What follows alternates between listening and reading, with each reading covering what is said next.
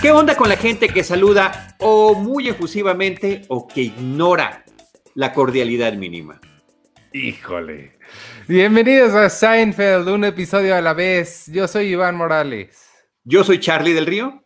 Y hoy es, ay Dios mío, lo, te juro que lo apunté aquí está. Hoy es nuestro episodio número 103 y vamos a hablar del episodio número 17 de la temporada 6. Se llamó The Kiss Hello el beso de hola, el beso de saludos. Sí. Saludo de beso. Y pensé que ibas a decir otra cosa en tu, en tu introducción. ¿Qué imaginaste eh, que iba a decir? ¿Qué onda con la gente que se empeña en saludar de beso? Algo así pensé que ibas a decir. Es que da para hablar de todo eso, los muy efusivos y los cero efusivos. No, no, no, no solo los cero efusivos, los que ignoran, insisto, la cordialidad y no saludan en absoluto. Pero ahorita llegamos a eso, ¿no? Con calma. Eh, eso es, eh, sí, ignorarla ni saludar sí, sí está de más, pero lo otro, ay, ay, ay. Bueno, pues, pues, si quieres, arrancamos de una vez. Este, bueno, primero, ¿cómo estás? ¿Estás bien? ¿Todo bien? Eh, todo bien, todo bien, todo bien. Todo en orden, ahí vamos. Oye, pues yo este tengo algunos detalles que comentar, Ivanovich. No sé si tú tengas otra cosa antes. No, no, no, no, estaba, estaba, me dijiste que tenías algo que decir. Un anuncio importante. Eh, pues es un dato curioso que me parece importante. Es el episodio 103 eh, de nosotros, o 104, ya no lo sé, ya me perdí. Pero bueno, estamos, ya hayamos rebasado el 101 y el 102. Eh, este debería ser el 104, creo. Creo, porque si el 101, ah. ah, no es cierto, no tienes razón, estás en lo correcto. 100 y 101, después 102 fue The Beard y este es el 103. Pero técnicamente, en términos de producción, este es el episodio 100 de Seinfeld. Este fue el episodio número 100 que ellos filmaron. Recordemos que el de Clip Show, que cuenta como dos, realmente es una recopilación. Ese técnicamente no es un episodio. Lo único que se filmó nuevo fueron las dos introducciones que hizo Jerry Seinfeld para dar la presentación, ya fuera que se presentara en una sola, como sucedió en una hora, como sucedió originalmente, o eh, en dos episodios ya que estuvo en syndication, ¿no? Cuando ya estuvo en las repeticiones. Y también recordemos que varía, hay una variación entre, en lugar, el, número de episodios en el que se filma y después la forma en la que se transmitió de acuerdo a la evolución de la historia. Este episodio del día de hoy de Kiss Hello fue el número 100. Y para el elenco y equipo de producción, pues sí fue un tema especial. Hubo dos detalles curiosos que quiero mencionar. Uno es que les regalaron unas chamarras verdes de, de, celebración del número 100 eh, a todos, a actores y, a, equipo de producción.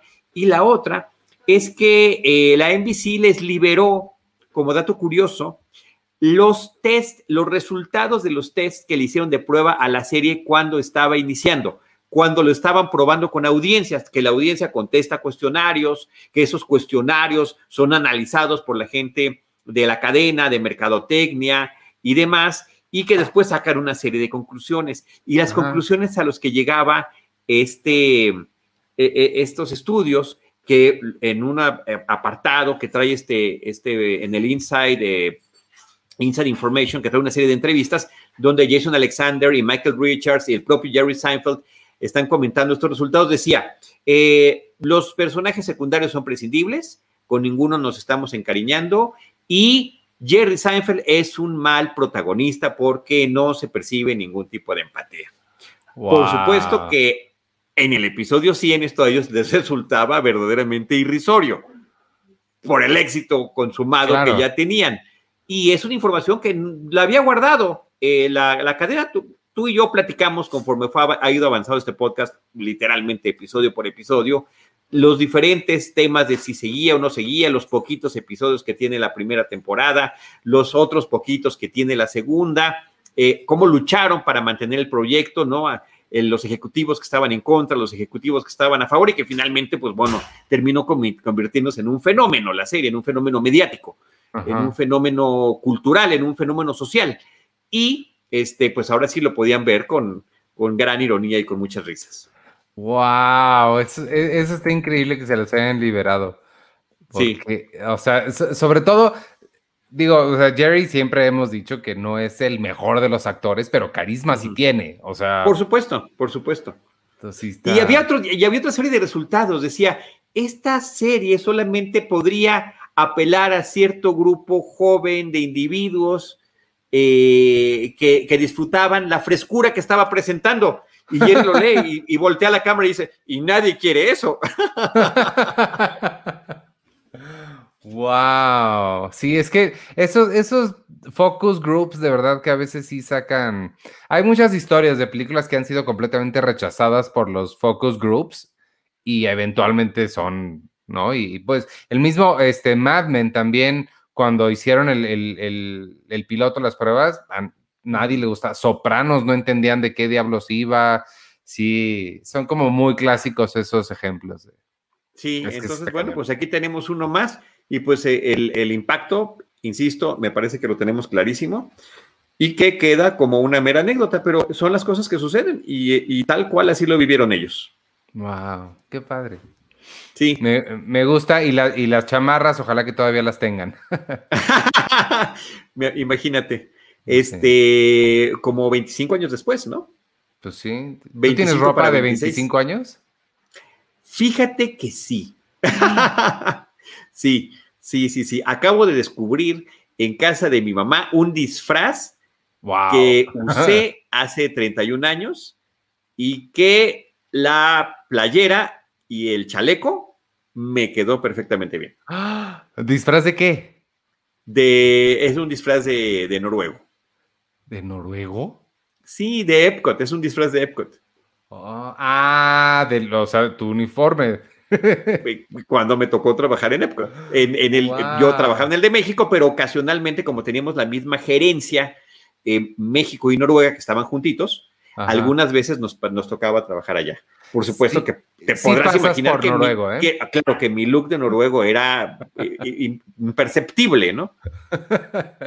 Yo te veo y digo, no sé si noruego o mexicano, uno de los dos. Y yo te diría, Burden Hardude, ya es Bra. Ay, qué padre. Yo tengo, lo más viejo que tengo es una playera que tengo de cuando estudié en Nueva York, este, de la New York Film Academy, y es por nostalgia, y es, de, es del 2001, entonces casi 20. Pues sí, pero es que justamente esas cosas, eso es lo que representan. Ese es lo más, lo más viejo que tengo. Sí, no me había hecho la pregunta, pero ahorita que lo, que lo, y muy recientemente, te digo, lo encontré y me lo probé. El pantalón, ese sí, pues no, no hubo manera de que entrara. Pero te habías tomado foto. La tengo, ya te la pasaré. Está bien. ¿Algún otro dato pues, que tuvieras para antes de comenzar? E, esos, esos eran los importantes. Y bueno, y que tenemos una, un par de, actrices invitadas muy interesantes. Sí, eh, de, una de ellas sobre todo tengo curiosidad porque, no sé, ahorita que lleguemos te digo. Este, pues arranquemos entonces, el, el programa comienza con el stand-up tradicional de siempre está hablando de, e, es un tema que sí, pues sí, uno se identifica, estas son el tipo de observaciones por las que se le conoce a Jerry y que ha vuelto pues, clásicas y todo un estilo de comedia que ya se apropió, y es como el cabello, cuando está en, donde debe estar, en el pelo, en la cabeza, perdón, es perfectamente aceptable, lo puedes tocar y dar hasta besos y todo y no pasa nada, pero nada más donde un cabello se suelte y ande por ahí es la cosa más asquerosa y deplorable del mundo. Creo que sí es bastante atinado y sí me, sí me sacó una risa. Pero sí tiene su connotación. Hay que, yo creo que a esas cosas hay que darle contexto. Él dice, uno puede besar a alguien en la cabeza, puede acariciar el cabello, pero siempre lo estás haciendo con gente con la que eres afín. Tu mamá, tu novia, tu hijo, no, gente con la que le tienes cariño. Claro. Y el problema. Y él le dice, ¿cómo, ¿cómo ese cabello lo podemos besar y lo podemos tocar y no pasa nada? Pero no, no vaya a ser que ese cabello esté suelto porque se vuelve la cosa más asquerosa del mundo. Lo asqueroso de un cabello suelto es su anonimato. O sea, no sabes de dónde viene, ni de quién es, ni de lo mugroso o, impoluto o higiénico que puede ser la persona de donde, donde estuvo. Ese es el problema. Lo repugnante de un cabello suelto es no saber de a quién pertenece y cómo llegó allí. Ese es buen punto, el, cabello anónimo. sí. Este, de ahí nos vamos al, departamento. Está George haciéndose una de estas preguntas muy Seinfeld, que es, oye, la gente que está en España, la gente española, se la, cuando va en citas, ¿se van a bailar flamenco? O sea, uno dice así nada más, vamos a bailar flamenco y se van, como si fuera lo más normal del mundo. Este, es creo que una, observación eh, chistosa. Creo que lo, mismo dirían de nosotros, de supongo que los mariachis, no sé. Alguna eh, cosa así, pero, pero me encanta la respuesta de Jerry, que dice no en la primera cita, ¿no? Como si fuera algo con, de lo que pudiera estar seguro cuando está, por supuesto, inventando. Dato curioso que faltaba decir también, este episodio desde hace mucho tiempo no teníamos un episodio que estuviera escrito por Jerry y por Larry David. Siempre había ah. sido, recordemos, con toda esta serie de, escritores de cajón que ya tiene, que es un equipo grande, pero que algunos trabajan en pares, otros individuales, todos los episodios, eso sí, super, bajo la supervisión estricta de Larry David y de Jerry, finalmente, para poder eh, transmitirse. Pero este sí, debe, eso no lo sé, pero me lo imagino que justamente por ser el 100 dijeron, vamos a echarnos uno. Y me parece, eh, viendo, y ahorita lo iremos platicando, por todo lo que suena el episodio, me parece que sí es un episodio muy de ellos. Sí, creo que sí. Sí, ahorita que lo hice sí se nota. Sí. Este, suena el teléfono, es la abuela de, Jerry, le está pidiendo que vaya a abrirle un, este, la botella de katsu porque ella no puede. Este, Jerry comenta que ya se le está yendo la onda un poco, ya no sabe diferenciar bien entre el pasado y el futuro. Y George le contesta. El pasado y el presente. El pasado y el presente, perdón. sí, claro. El pasado y el presente. Y George em, le comenta que, y, creo que sí tiene un buen punto, ¿por qué no existe? siempre es muy difícil abrir la, la botella de la catsup, que ahora ya 25 años después ya casi todas son de plástico y tienen esta tapita que se abre, pero en aquel entonces eran de vidrio y sí solía ser difícil abrirlas. ¿Por qué no hacían una como en forma de, pasta dental en el que nada más lo podrías apretar y ya iba saliendo la, la, catsup? No me parece una, terrible idea. ¿sí? no, no, no, no, me parece que es una gran idea. Si tú ubicas, hay unos, em, unos eh, botellas de plástico genérico de mostaza que hay en muchos restaurantes, que son así, si tú lo ves prácticamente es una, es una pasta de dientes, ¿no? O sea, grandota, tiene para sentarse y lo apachuras y es mucho más fácil que salga. Pero a la fecha también siguen existiendo tanto de mostaza como de catsup, botellas de vidrio. Y no solamente está el tema de la dificultad de poder abrir la botella, el problema es sacarla de allí. O sea, abrir la tapa, al final de cuentas, ¿no? En algún momento lo dicen hasta se lo puedes pedir al vecino. Pero sacarla eh, el DVD trae un dato curiosísimo que dice que las botellas de plástico de mostaza existen desde 1957, pero no habían investigado desde cuándo existían las de plástico para la, para la que posiblemente ya para el 95, este episodio se, se filmó en enero del 95, se transmitió en febrero de ese mismo año, seguramente ya por ahí ya había, ¿no? Aunque me parece que está padre el tema que están haciendo. La otra cosa que me llama la curiosidad, porque yo lo vivo actualmente en carne propia es que en este caso mi mamá me llame y me pida ir a, resolver algo que, para lo que por más que yo dé explicaciones por teléfono no se va a poder hacer. Sí. hay que ir a hacer físicamente. Sí, es que hay cosas que sí tienes que estar ahí, ahí. Y además, estando ahí es muy fácil, pero si te lo explico por teléfono, aquí nos vamos a tardar cuatro horas. Así es, así es. Este, eh, lo, lo he llegado a intentar también, ¿eh? Eh, y muy, en muy pocas ocasiones con éxito. O sea, pero cuando me dice, no sé qué hice y me salí de la cuenta de Netflix y yo sin Netflix no puedo vivir, pues busco las llaves del coche inmediatamente. Este, de ahí nos vamos a la, estamos en el set de la calle que ya conocemos también. Eh, vienen platicando, ellos dos todavía siguen en, el mismo tema y ven a lo lejos a Elaine que viene con una, una amiga que se llama Wendy, pero todavía no la vemos a ella. Y Jerry se empieza a quejar de que, ahí viene esta muchacha a quien siempre tengo que saludar de beso. Esto, obviamente, para darle contexto a nuestros amigos que, que no conozcan de costumbres norteamericanas de Estados Unidos, allá no se acostumbra a saludar a la gente de beso. Para nosotros es algo, o era al menos antes de la pandemia, lo más común del mundo, era la, forma en la que nos saludamos siempre ha sido de beso. Cotidiano, ¿no? Sí, y este, pero allá no, allá es un muy, muy, muy raro que suceda eso. Entonces, pues para Jerry, que además siempre su espacio personal es muy importante para él, pues no quiere acercarse a alguien. Y esta muchacha que siempre lo saluda de beso y que además ni siquiera sabe cómo empezó a saludarse de beso con ella, pues le molesta. Dice, que, dice que en un cumpleaños, que por un cumpleaños en una ocasión llegó y le dio el beso y que pues ya no se ha podido librar de eso. Pero de la nada, este, y George le dice muy orgulloso que él ya redujo toda la gente a la que tiene que saludar de beso a una persona, su tía Celia. Eh, Jerry le dice, estoy muy orgulloso de ti y es, me gustó mucho la reacción de George porque es de, wow, en serio, gracias, nunca me habías dicho que estabas orgulloso de mí. No, ¿cómo no? Te he dicho que, que, que estoy muy orgulloso de cómo escuchas todo. Y, ese, de, va a volver la buena audición que tiene. Y eso va a volverse importante un poco más adelante. Y diría yo que también le ha elogiado otras cosas, no las, no lo que serían los clásicos atributos que uno eh, eh, reconocería en otra persona, pero hace un par de episodios al menos, muy recientemente, decía yo, ¿quién es la persona más tramposa, mentirosa, engañosa, eh, no, que puede manejar la duplicidad?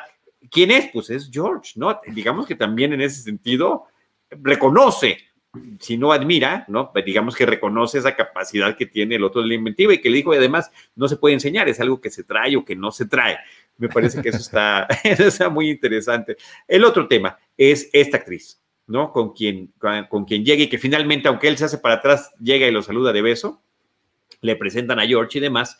Eh, ese ese, se llama Wendy, Wendy es el personaje y el verdadero nombre de la actriz es Wendy Malik, nada más que es Wendy con IE al final en vez de con Y.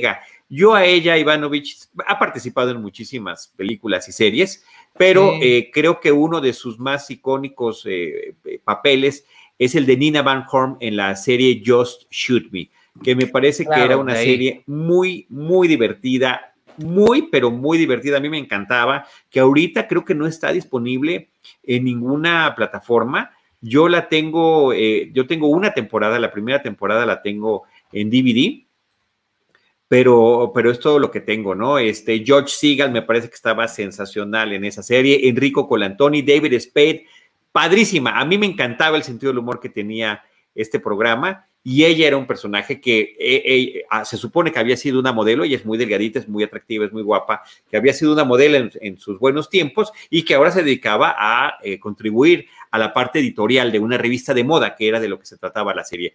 Just Shoot Me era este doble sentido de tómame la foto, ¿no? Dispárame, o, o dispárame cuando dices, no, ya, mátenme, ¿no? O sea, esto no puede seguir así. Sí, esa, sí ya, ya, me acordé de dónde la, la conocí, sí, totalmente de Just Shoot Me, que sí era muy, muy buena. Y yo recientemente mencioné otra serie más antigua, original de HBO, que se llamaba Dream On, donde también tenía yo un papel protagónico. Eh, una serie también muy divertida, muy original. les mencionaba yo que el personaje eh, protagonista de esta serie de Dream On lo que hacía era que estaba en situaciones normales y de repente se imaginaba y soñaba qué es lo que le gustaría que pasara. Sí, eh, cosa que ya después en caricaturas hemos visto mucho en, no sé, en Family Guy, en Los Simpson. Es una cuestión que pasa de manera como muy cotidiana, ¿no? Pero este, verlo en live action, en, una serie, me parece que estaba, estaba muy padre. Y son esas series que se extraña que, pues aunque sean originales o hayan sido originales de HBO, no estén en, la plataforma. Sí, eso sí está raro, al menos las hay Muchas. Hay muchas, hay muchas. Eh, la serie de animada de Spawn, la original, que era hiperviolenta, ¿no? Tipo anime, eh, increíble de este Spawn, el personaje de cómic de McFarlane. Eh, y pues no, no, no me tengo entendido que no está disponible tampoco. A ver si ahora con HBO Max sí está. Sí, pues ella es Wendy Malek. Este, y es una fisioterapeuta que en cuanto George se entera de cuál es su trabajo, le enseña esta cosa típica que hace todo mundo cuando ves a un dentista, cuando ves a, cualquier persona que se dedique a algo que te puede ayudar, es, oye, ¿me puedes ver esto? ¿Crees que sea algo?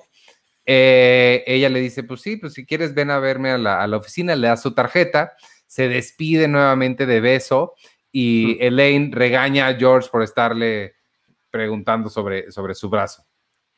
Sí, bueno, y la observación de George eh, está interesante, aunque creo que Elaine tiene razón. O sea, hay ciertos profesionales que justamente por eso son profesionales y ya tienen en sus consultorios o en sus espacios. Digo, la, tú eres un abogado y le quieres consultar, no, los propios personajes de esta serie, pues cuando vayan al dentista querían que les diera una especie de consulta eh, en un departamento, en una fiesta, y pues no, hay ciertas cosas, me parece que ella, Wendy, lo resuelve muy bien, claro, ven a ver en consultorio, aquí está mi tarjeta. Pues este, pero pues Elaine no podía reclamarle a George su falta de tacto social pero sí decía, oh, no los vayamos a molestar, ¿verdad? En cambio, Ivanovich, tú y yo, en nuestra profesión, como comunicadores y como comunicólogos, eh, si estamos en un ambiente social, dicen, oye, ¿qué película o qué serie me recomiendas? O vi tal serie. Contra, somos felices. No, Nos desbordamos. No, no, no, perdón, pero eso es lo que yo te iba a decir. A mí cuando alguien me pregunta, oye, ¿qué película está buena? Yo le digo, te digo, pero yo cobro por estas cosas, entonces. te digo, pero en el podcast de Cine Premier, o nos puedes leer en, la, en, el portal. O sea, yo no te lo voy a andar diciendo aquí nada más de viva voz. Este, y bueno, pues ahí se, se, se va, Elaine lo regaña y nos vamos a la cafetería. Este, George está, está justamente, sigue quejándose sobre estos genios delicados a los que no se les puede decir nada fuera de su ambiente perfecto de trabajo. Y Jerry dice, ese fue mi último beso con ella, porque no, e, explica que fuera de una relación sexual, como que no, no, no tiene punto. Digo, otra cosa sería que le pudieras tocar a algo o algo así, pero pero pues no, y, y, me encanta su, su, acotación que hace, y tampoco eso de dar la mano me vuelve loco, ¿eh? Sí, dice, pero eso ya será más adelante. Eso, eso, eso va a esperar, eso va a esperar para otro momento. Eso, esa acotación me encantó. Pero ahí también tiene una omisión. Puede ser cuando tengas una relación muy cercana, como lo que está mencionando, una relación de pareja, eh, o, o, o la familiar, la emotiva, ¿no? La afectiva. Pero recordemos que estos personajes justamente se han caracterizado, y lo dijimos desde el episodio piloto, por tratar de hacer a un lado todas estas eh, eh, cercanías y, con, lecciones y consejos de vida que pueden aprender, que fue una de las reglas que se, que, se, que se manejaron desde el principio, incluyendo la regla principal de no abrazos. Estos personajes nunca se van a abrazar. Y, justamente siguiendo en línea con su desdén hacia otra gente, le empiezan a criticar el peinado a, Wendy. Sí tiene un peinado muy anticuado, muy, muy, justo hablábamos de Mad Men, muy época Mad Men, em, pero no saben cómo decirle que no se le ve bien y se les ocurre quién puede decir estas cosas, quién es el único que, se, que no tiene pelos en la lengua, Kramer pero se dan cuenta que no le pueden decir que le diga, sino que más bien él tiene que llegar a su propia conclusión. Entonces deciden armar un plan para juntarlos y que Kramer le pueda decir que ese peinado no le queda tan bien.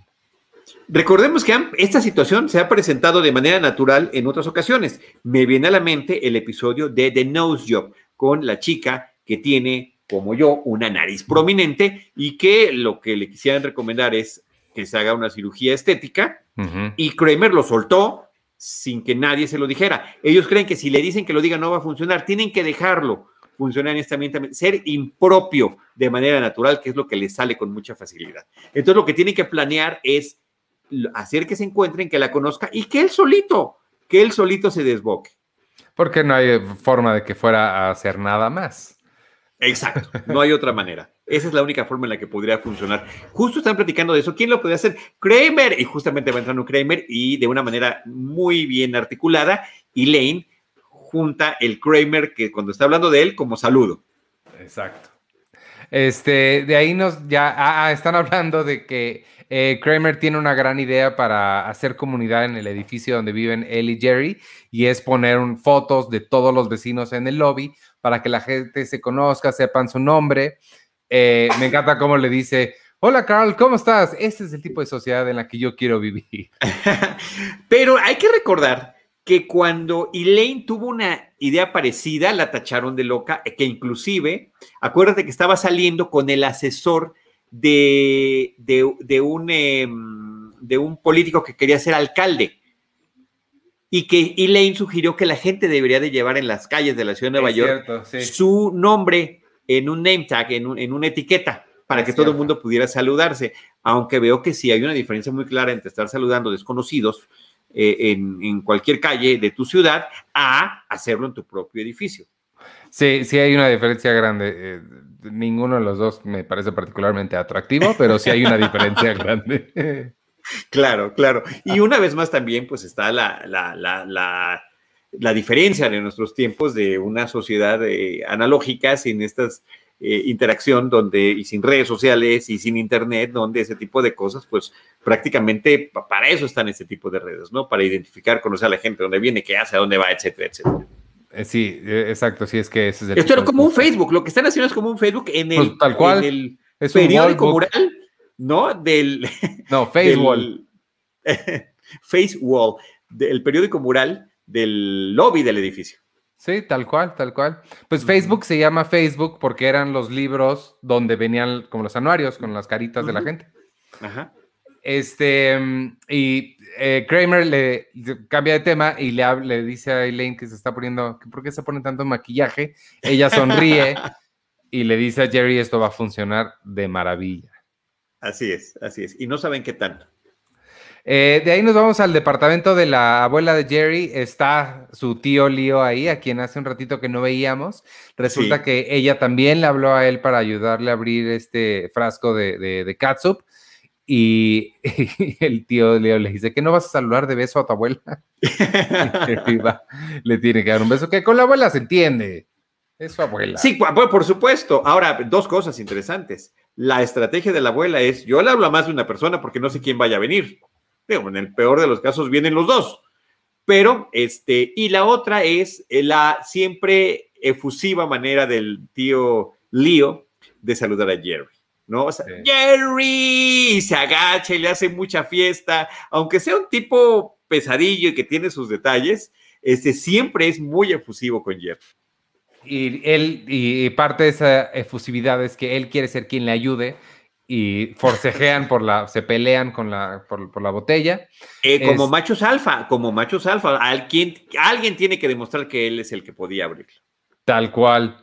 Eh, aquí es donde eh, viene a colación el hecho de que la abuela está perdiendo ya, no sabe distinguir entre pasado y, presente, porque le dice al tío Leo, le dice, oye, este, si le diste a tu hermana los 50 dólares que tu papá te dijo que le dieras de lo que se ganó en la apuesta.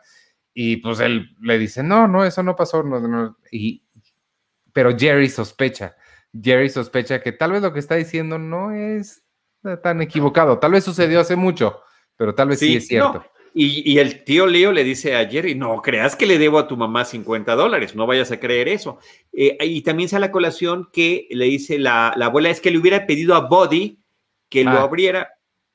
Me dice, mamá, Body fue tu vecino hace 45 años.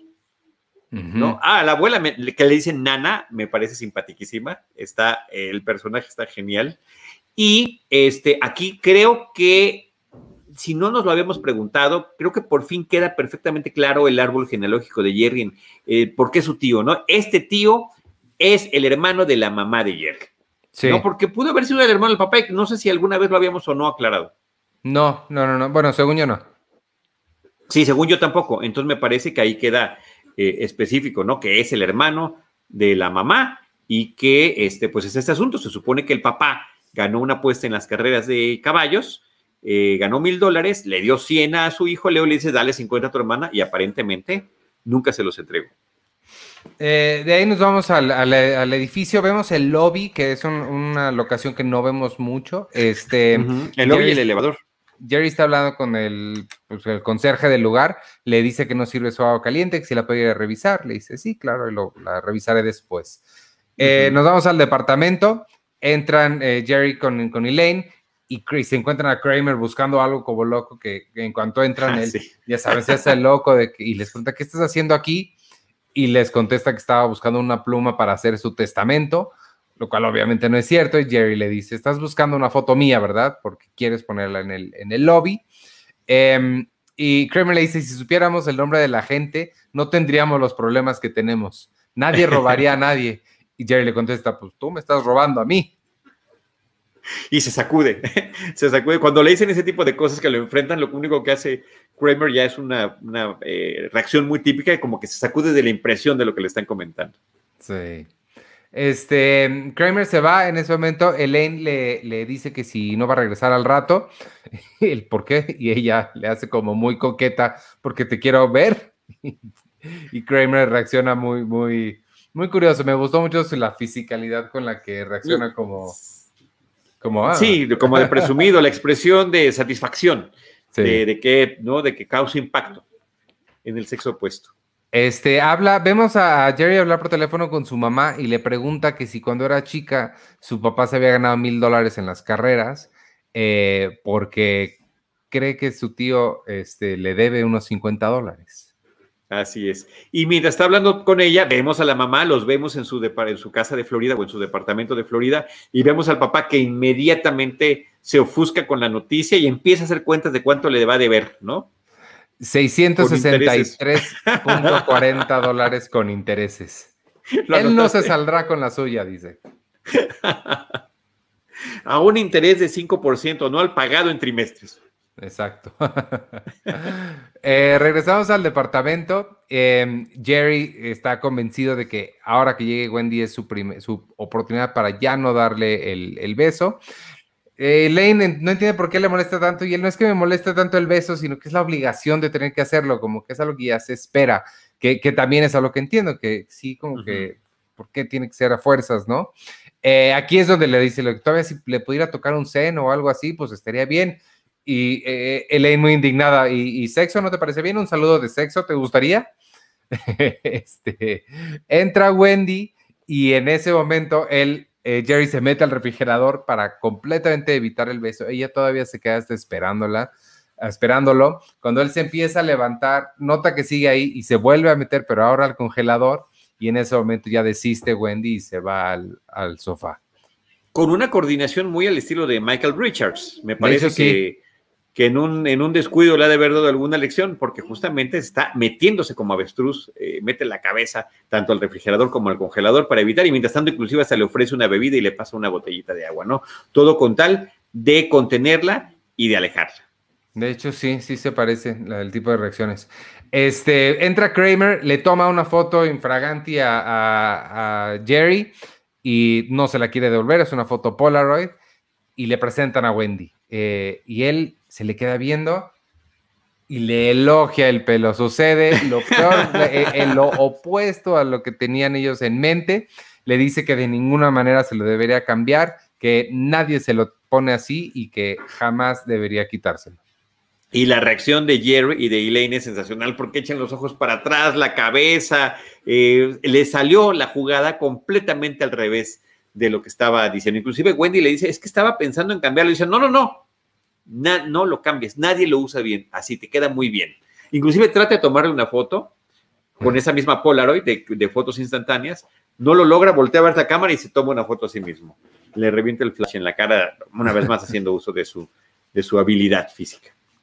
Eh, de ahí nos vamos al carro de, Wendy, están Wendy y Elaine, ella, eh, Wendy va manejando y le pregunta por Kramer y, Elaine se queda así pensando, no tiene idea qué decir y ella que hay algo, hay algo de mal con él, le pregunta Wendy.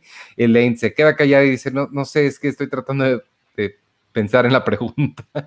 Me encantó, Ivanovich, esta eh, reacción de Elaine, esta escenita, la verdad que me parece sensacional porque la reacción de Elaine parece lo más genuina posible. Hay algo malo en él y ella se queda callada y se queda unos momentos con, sin parpadear con la vista al infinito, que hasta el otro tiene que volver a decirle, oye, ¿qué te pasó? Y dice, no, nada, solo me quedé pensando en la pregunta. Porque quienes conocemos al personaje, quienes conocemos la serie, quienes conocemos a Kramer, sabemos que pregunta más compleja no podría haber. Hay algo malo con él, es el ser más peculiar de toda la serie. Este, de ahí nos vamos a la oficina, al consultorio de, ella, de Wendy. Eh, George está ahí, le está diciendo, está saliendo de la consulta y le está presumiendo a la, recepcionista lo, bien que le funcionó la, terapia que acaba de tomar. Y ella le dice, ah, que qué bueno, este, nos debe 148 dólares, me parece que es. Y George se saca mucho de onda, pero ¿por qué tanto? Y ella le dice, pues es que te estoy cobrando la pasada que cancelaste, porque nosotros tenemos una política de que si no cancelas con 24 horas de anticipación, te la cobramos. Y le dice, lo siento, es nuestra política. Y George empieza, ya sabes, hacer este ademán de, ah, no, bueno, tiene una política, la genio delicada tiene una política. Eh, me encantó, me encantó su reacción. Este, y todavía le dicen, eh, entonces vas a venir mañana a la cita y él, pues es en menos de 24 horas, supongo que tengo que venir. No puedo cancelarla, no puedo cancelarla. Aquí el dato curioso, muy interesante, Ivanovich, es que quien está interpretando a esta recepcionista es ni más ni menos que la guionista Carol Leifer. Ya habíamos platicado de ella, ella justamente eh, eh, fue la que escribió el capítulo pasado, el de The Beard, el que habíamos visto. Habíamos platicado que ella también había sido comediante de stand-up, amiga muy cercana de Jerry, que aparentemente con Jerry Seinfeld en la vida real habían, habían, habían salido y que se había integrado eh, desde hace poco a, como guionista a la serie. Ah, ya le hemos mencionado en otras ocasiones. Se me hacía conocida, pero no, no, no lo ubicaba, pero sí creo que le he visto el rostro antes. Y, eh, y, la razón por la que le tocó es que ella, en algunas ocasiones, cuando hacían la primera lectura de mesa, cuando está el guion listo y se reúnen los actores para hacer la lectura y hacer todo el episodio en el orden en el que va, eh, como todavía no están contratados algunos de los actores invitados, le tocaba leer. Y le dijeron, oye, ¿qué tal si tú haces este papel? Ay, le pareció como, como un dato, un detalle curioso y al final de cuentas se quedó con él. Este, el, el estilo que le imprime aquí a esta recepcionista es que es muy defensora de los derechos de su, de su, de la persona para la que trabaja y además que cuando está explicando las cosas tiene un tronidito molestísimo con la boca. No es que no tenemos cancelaciones, ¿no? O sea, muy, muy molesto. Y el otro dato curioso es que cuando George está pagando, está escribiendo un cheque. Hicieron varias tomas de esto y en cada, cada vez que le entregaba el supuesto cheque George a Carol, le trataba de hacerle reír poniéndole alguna serie de improperios ahí en, los papelitos que le estaba pasando, siempre distintos. La quería quebrar. Eso estaría bueno tenerlos. Sí. Eh, de ahí nos, regresamos al edificio de ah, perdón, perdón. Sale Wendy, sale Wendy y dice, ¿está pasando ah. algo? Y ella dice, sí, pues pasó esto. Dice, es que esa es nuestra política, o sea, defiende. Todavía pensó George que a lo mejor platicando directamente con ella, este, podría resolverlo y resulta que no. Aquí es donde le dice, ah, la genio delicada tiene una política y ella todavía le dice, genio delicada. este, de ahí nos vamos al lobby, están ya todas las fotos puestas, la de Jerry está horrible, pero se me hizo muy está buenísima, ¿eh? Como baja un vecino y saluda, hola Cosmo, y, se, saludan muy cordiales. Llega otra vecina que se llama Mary, le da un beso a Jerry, se lo saluda de beso y todavía le pide ayuda con una cosa. Y durante todo este tiempo en el que le está saludando de beso a Jerry, Elaine tiene una sonrisa, pero de oreja a oreja. Sí, de, de lo cómo está. Ahora, lo chistoso es cómo eh, tienen que voltear a la pared para ver el nombre. Ah, hola, eh, Jerry. Ah, sí, ¿qué tal? ¿Cómo estás? Mary. Este, ay, al tanto tiempo, ah, siempre te veía y nunca podíamos platicar. Ahora ya podemos hablar de tú. Y, oye, ¿me ayudas con un paquete? No nada más le del beso, sino que además le pide que le ayude con algo, con toda esta aversión, ese tipo de contactos sociales que tiene Jerry. Ay, sí, no, suena una terrible idea. Este, subimos al, departamento, eh, Elaine se está riendo y de, lo que acaba de pasar abajo, Jerry, ¿de qué te estás riendo? Y ella, nada, nada. Pero pues es claro que se está burlando de lo que, de lo que pasó abajo. Suena el teléfono eh, y la, la mamá de, es la mamá de Jerry y le cuenta que el tío Leo acaba de ir a poner a su abuela en un asilo y Jerry asume que es porque ya no quiere que diga nada, es para mantenerla callada, le dice, para que no diga nada de los 50 dólares que le debe. Exacto. Este, para callarla, ¿no? Como si fuera toda una trama así compleja y que esa fuera la solución. Me parece que está, la puso ahí para callarla, como si fuera una historia de cine negro. Eh, regresamos al lobby y aquí Jerry se encuentra a otras dos personas más que lo quieren saludar de beso. No puede evitarlo mucho, pero pues ni modo. Ahora, ese es el mundo en el que vive ya Jerry. Y el tipo de pláticas, ¿cómo estás, Jerry? Eh, bien, bien, no muy bien. Eh, no, sí, muy bien, pero no, no grandioso, ¿verdad? ¿Estás feliz? encantado. O sea, ese tipo de charlas que le parecen así de lo más horrible. Sube su departamento Jerry, eh, Kramer lo oye llegar y sale al mismo tiempo y entra con él y Jerry de ahí le reclama y le dice, es que no solamente son los besos de lo que justamente estoy tratando de, evitar, sino también las, las conversaciones tediosas. O sea, me siento, y ahí hace una referencia que el DVD nos aclara de qué se trata, dice, me siento como Richard Dawson. Richard Dawson, de acuerdo al DVD, era el conductor por muchos años de un programa de mm, concurso que se llamaba Family Feud.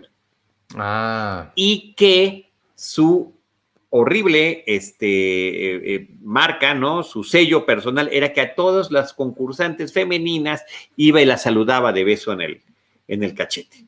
Oh, Que este, gracias a, muchas cosas, hoy en día ya esas cosas están terminando.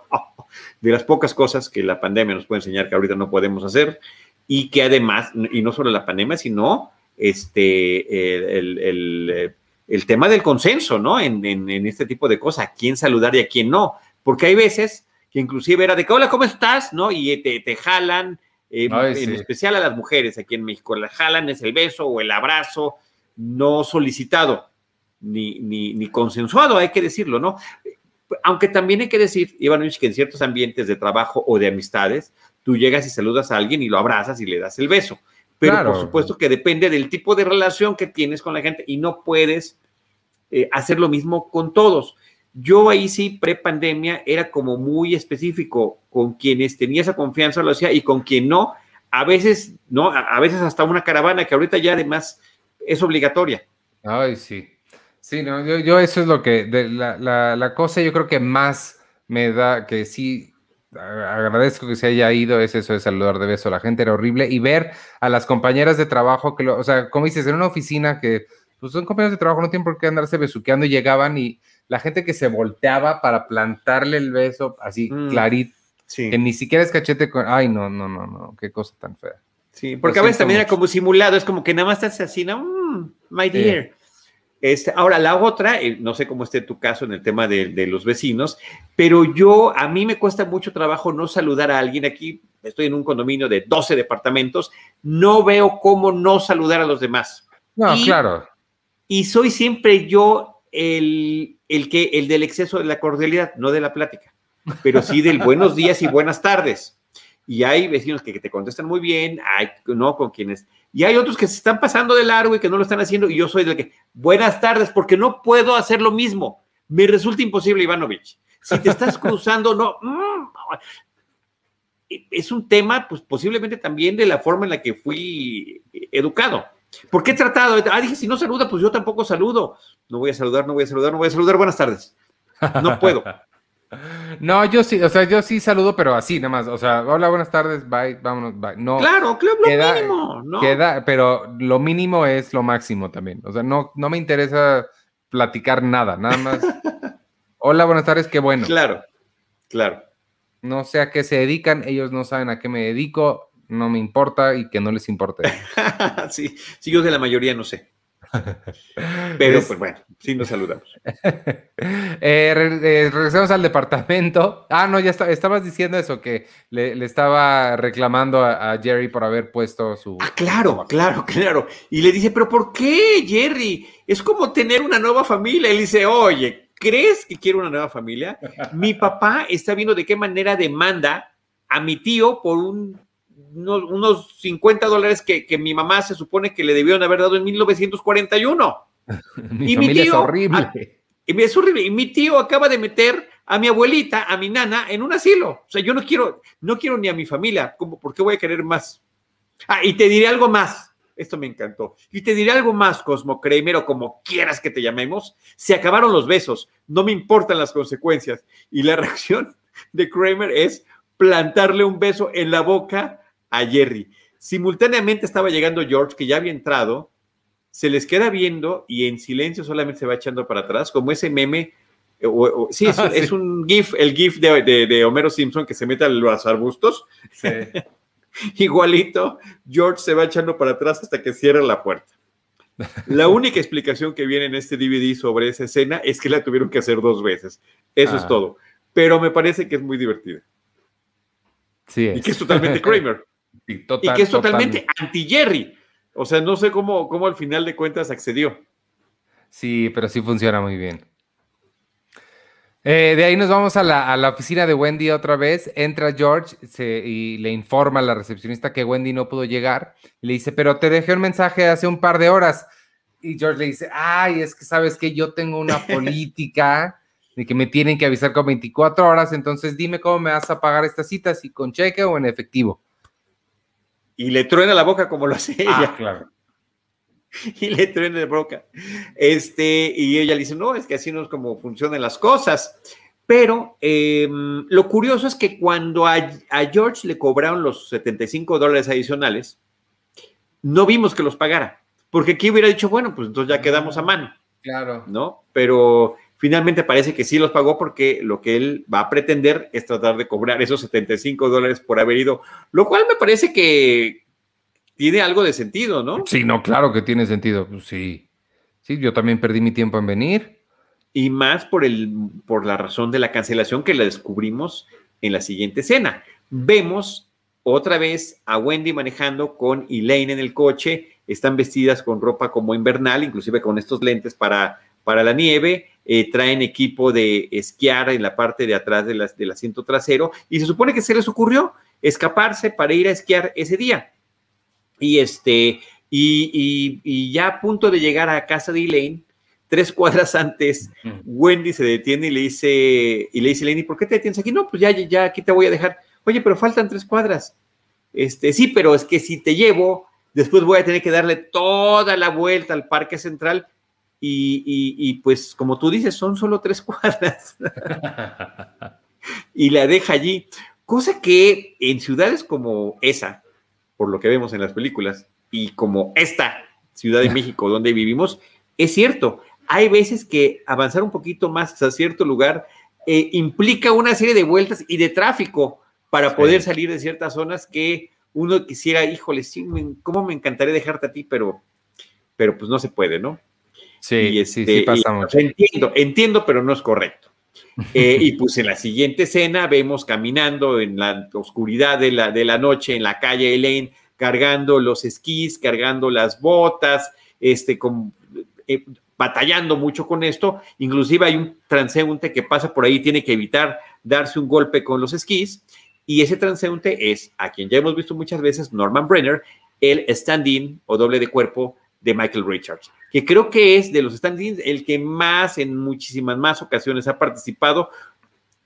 Qué chistoso, porque además solo se nota si te, si te lo señalan, a pesar de ser un tipo alto y pelirrojo. No es un tipo de la estatura. Kramer es el de Michael Richards, es el más alto, alto de los protagonistas.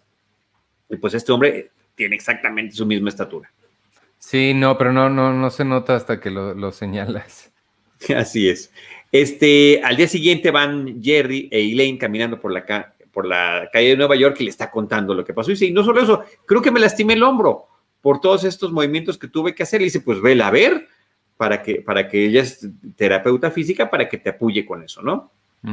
De ahí nos vamos al, pasillo del edificio, ahí al lobby. Este, llega una de las vecinas, Mary, ¿no? La primera que, la que había saludado, y Jerry se echa para atrás, completamente se repliega hasta la pared y le dice eh, que, ya, que no es personal, pero que ya no va a seguir con esos saludos. Llega otras vecinas entrando también y le dice exactamente lo mismo y ellas quedan profundamente ofendidas, ¿no? Eh, y de repente creo que sale también otra del elevador, ¿no? Y, él termina. Sí, se mete al elevador y todavía llega el que le cierra la puerta encima. Entonces, este, pues ahí como que tendrá sus, sus dificultades con sus vecinos. No, sí, perdóname, perdóname, pero ya no puedo hacer esto. Y creo que, o sea, creo que también hay algo que decir ahí sobre, hay que darle a la gente la libertad de no hacer lo que no quiere hacer sin hacer lo, que, sin lo que le pasa al pobre, que lo, expulsan de la sociedad. Prácticamente, prácticamente, pero lo estaban obligando a ese, a ese estilo que los, con los demás muchos pueden estar a gusto y otros no. Vemos que Jerry vuelve a platicar con su, con su mamá por teléfono, le pregunta si su tío le va a pagar y dice, no, tu tío Leo dice que no va a pagar que porque no hay evidencia. y el papá de Jerry siempre quejando, ah, ya caerá, ya caerá por, alguna razón. Y eh, sigue haciendo cálculos. Sigue haciendo, no, ahora está haciendo cálculos cómo hubiera sido a plazo fijo. sí. Eso está genial. Este, Después de ahí, eh, la mamá de, Jerry le dice, oye, ve a ver a tu nana al asilo para ver cómo, cómo está haciendo con esto, ¿no?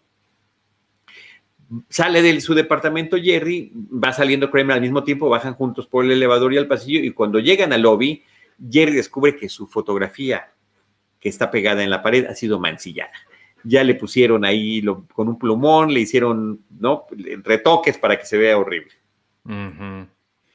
Llega un vecino y no lo quiere saludar, no, no lo saluda. primero, el vecino saluda súper bien a Kramer, a Cosmo, y, este, y a Jerry lo ignora, si le da el barrón, el, el ¿no? ¿Cómo se llama? Cuando, cuando te barren y no te saludan.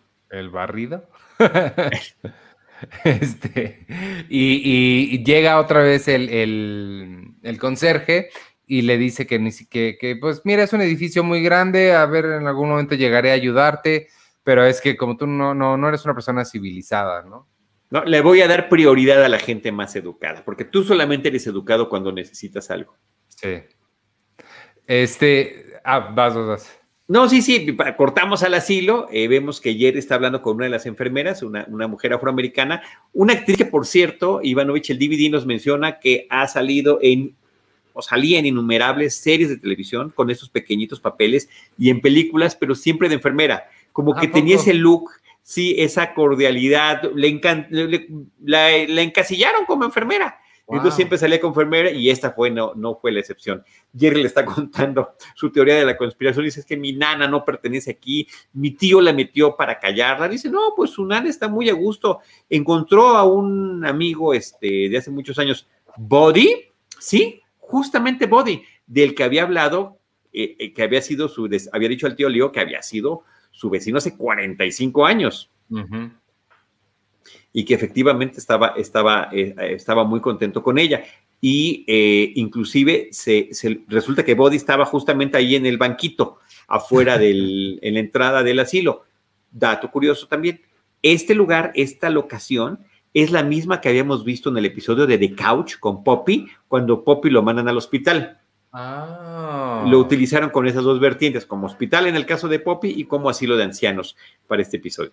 Órale. Eh, Jerry se pone a hablar con Buddy y le dice, sí, claro, yo me acuerdo de, tu nana, este, me acuerdo de su hijo Leo. Dice, qué niño tan odioso. dice, se robaba mis botellas y, este, y, se quedaba con el dinero del, depósito. Eh, y después cuando, cuando tu abuelo se ganó la, apuesta en el hipódromo, le dio 100 dólares y le dijo que le diera 50 a tu mamá me los debió haber dado a mí para recuperar todo lo que me había quitado. Y en, ese momento llega, llega el tío Leo, lo ve, lo ve llegar Jerry y le dice, mira qué interesante a quién me encontré aquí. Y, me, está contando una historia y le dice todavía, estás atrapado. Busted.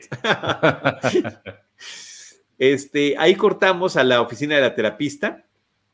George ya está reclamándole a Wendy directamente y ella le dice, no, yo no te voy a pagar nada, yo tuve asuntos pendientes que tratar.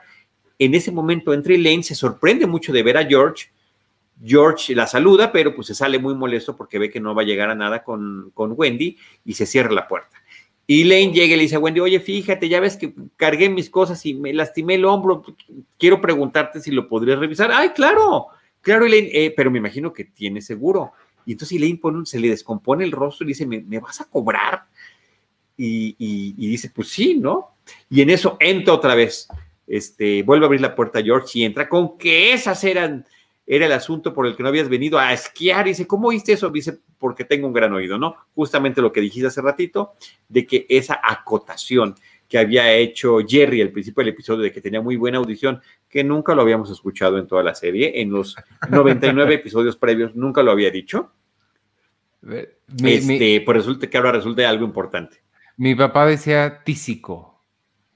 No sé si es una palabra que él inventó o si existe. No, no, no, era una enfermedad que uno de sus síntomas era que te aumentaba tu, audición. Ah, pues ahí está. Yo escucho todo, le dice George. Yo escucho todo. Y este, eh, y bueno, pues finalmente dice ya, ustedes mejor, yo creo que lo que deben hacer es llevar sus asuntos a otro lado. Dice, pues eso haremos, ¿no? Y al final se salen los dos enojados. Y en la puerta del consultorio, antes de salir, y él le dice, y lo que tú deberías hacer es cambiar ese peinado anticuado que tienes. Y le pues, se voltea con la recepcionista y le dice, ¿o no? Y le dice la recepcionista, Carol Leifer, le dice, sí, ¿no? Tendrás que cambiarlo. Entonces me parece que es este. Dice, es anticuado. Dile, dice, tiene razón, she's right. Sí. She's right. Ay, que este, ¿qué, qué, pasa allí? De ahí nos vamos al, lobby. Ya este. Ya, ya Jerry está sufriendo las consecuencias de su decisión. Pasan un montón de vecinos también. De repente el lobby es el lobby más este, concurrido, concurrido de la ciudad. Eh, bajan todos los vecinos, ninguno lo quiere saludar, todos le hacen el feo. Jerry empieza a saludarlos, él, este, te, doy un beso, perdóname, no, no, no, no fue mi intención, nadie le hace caso. Lo ignoran, lo que está padre es que lo ignoran, o sea, los hombres lo ignoran, Mary también hasta que Mary lo enfrenta, ¿no? Y le dice, lo que deberías hacer es largarte de este edificio. Nadie te quiere aquí, nadie.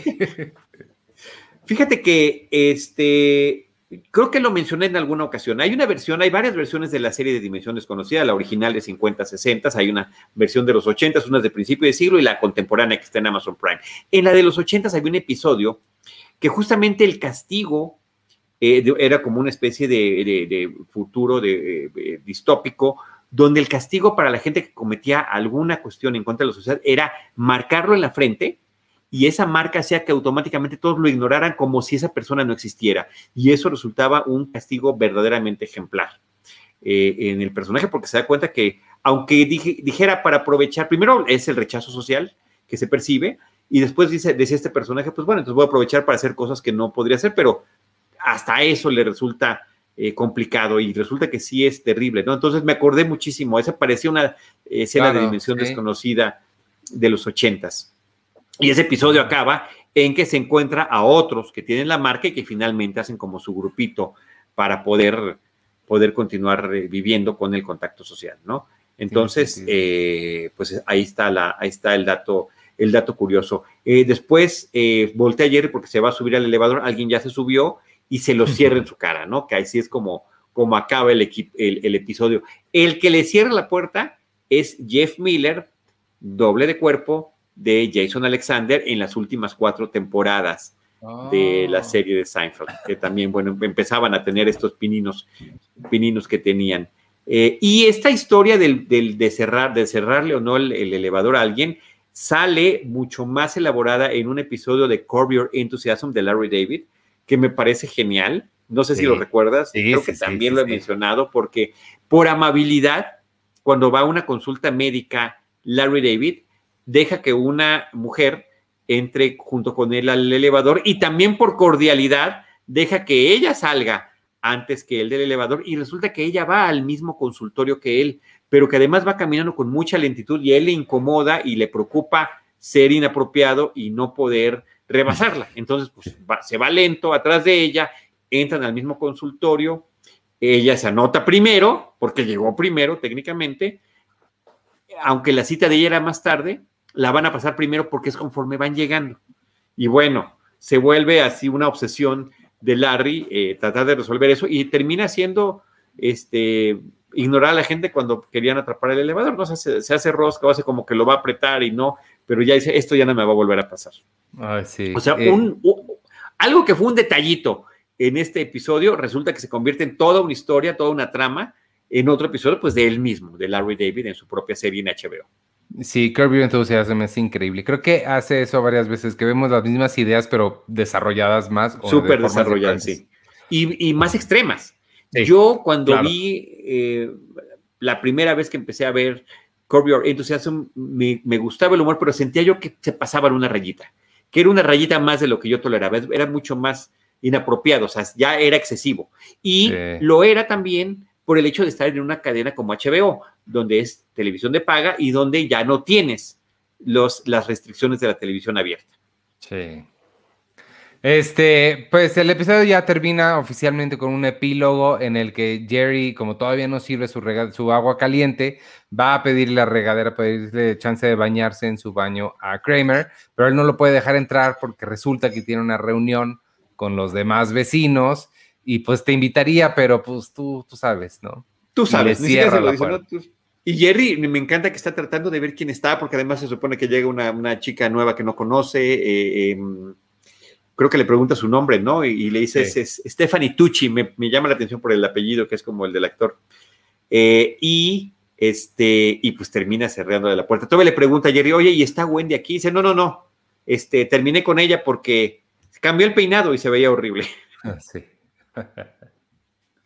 Así que ahí es donde, donde concluye el episodio. Pues los, los, datos que tenía yo sobre el episodio los fui diciendo, que era el 100, las actrices que salieron, ¿no? Wendy Malik y Carol Leifer, me parece que es relevante haberla visto eh, ya este, participando en un episodio con un papel pequeño y muy odioso, por cierto, ¿no? Ese tic de, de andar tronando la boca cuando acababa sus frases, era y este tema, ¿no? De, de, cómo, de cómo sí es un episodio, Ivanovich, muy de, de Larry y de Jerry. Sí, sí se siente, se siente bastante eso. Eh, a mí en general me, me, gustó, creo que no, no es de los que más me ha gustado, pero no me disgustó para nada, creo que está, está divertido, me, me, la pasé bien. Y este... yo, muy bien, me gusta más que el anterior que tú dijiste que te había súper encantado, el de The No, a mí sí me gustó más ese, sí me gustó mucho más.